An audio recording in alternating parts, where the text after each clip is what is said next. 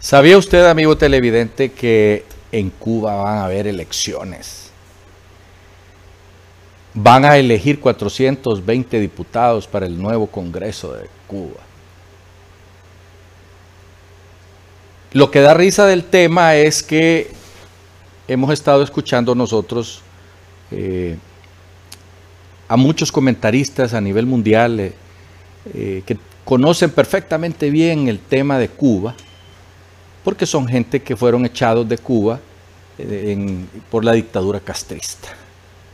Intelectuales que ahora viven en, en Francia, gente que vive en España, que es el segundo lugar donde hay más cubanos en el exilio, porque el primer lugar es, la Florida, donde ahorita en este momento se calcula que hay 3 millones de cubanos exilados ahí y sus familias, ¿verdad? Porque muchos de ellos han llegado a Miami en diferentes olas eh, que han salido huyendo de esa dictadura.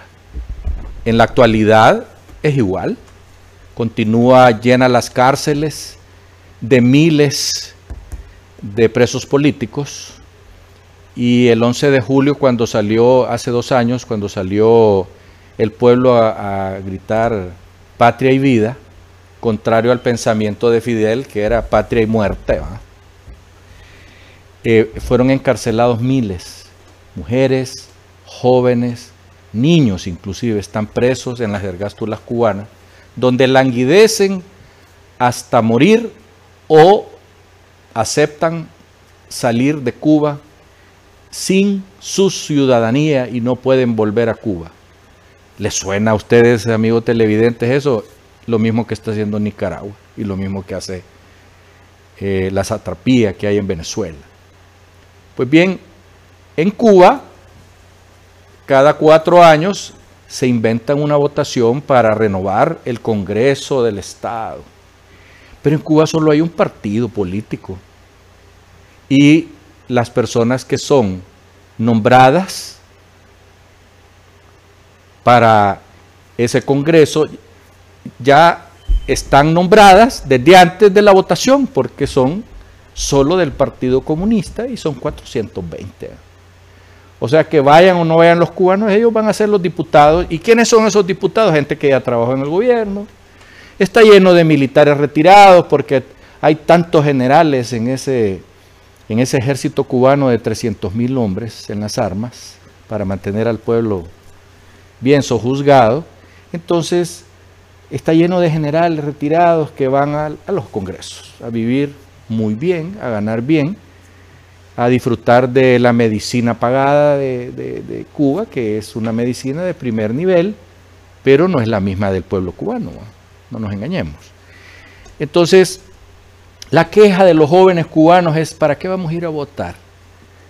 Si el futuro nuestro es vivir en un país donde nos pagan al mes 8 dólares y con eso puras cachas vivimos no podemos pensar, no podemos hacer música distinta a la que quiere el régimen que hagamos, porque si, si cantamos Patria y Vida nos echan de Cuba.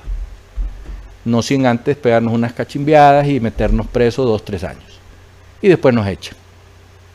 Hay que ir a vivir en Miami e iniciar una nueva vida o en, o en España o en Francia. Pues bien, eso es la maravilla, la octava maravilla, la novena, porque hay ocho ya en democracias, la cubana, donde la misma dictadura elige quienes van a trabajar para ellos y el pueblo solo tiene que ir a votar como borrego por los que están puestos en las cartillas, porque son los que ya eligieron en el Partido Comunista, que es el que gobierna y que es comandado por Raúl Castro, que es el viejito que todavía queda de presidente de ese Partido Comunista.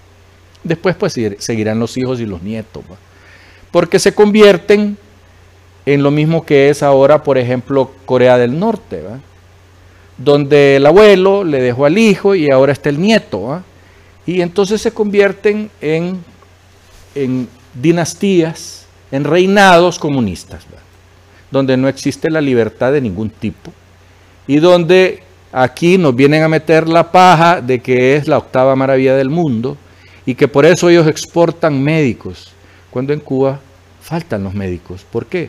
Porque a los que comandan en Cuba les conviene cobrar dos mil dólares al mes por cada médico que exportan y a ellos les pagan una papada en los países donde les toca vivir. Porque aquí hay en Honduras, que hay que ayudarles a, a, comer y a vestirse porque les pagan una papada. Así es que, amigos, en Cuba va a haber un remedo de democracia donde votan solo por un partido y por los que ya el partido escogió. Imagínese usted que nosotros quedáramos en eso. Por eso es que hay que luchar por mantenernos en libertad y no permitirle al familión que nos vayan a meter ese golpe, porque en sí nos van a joder. Hasta pronto.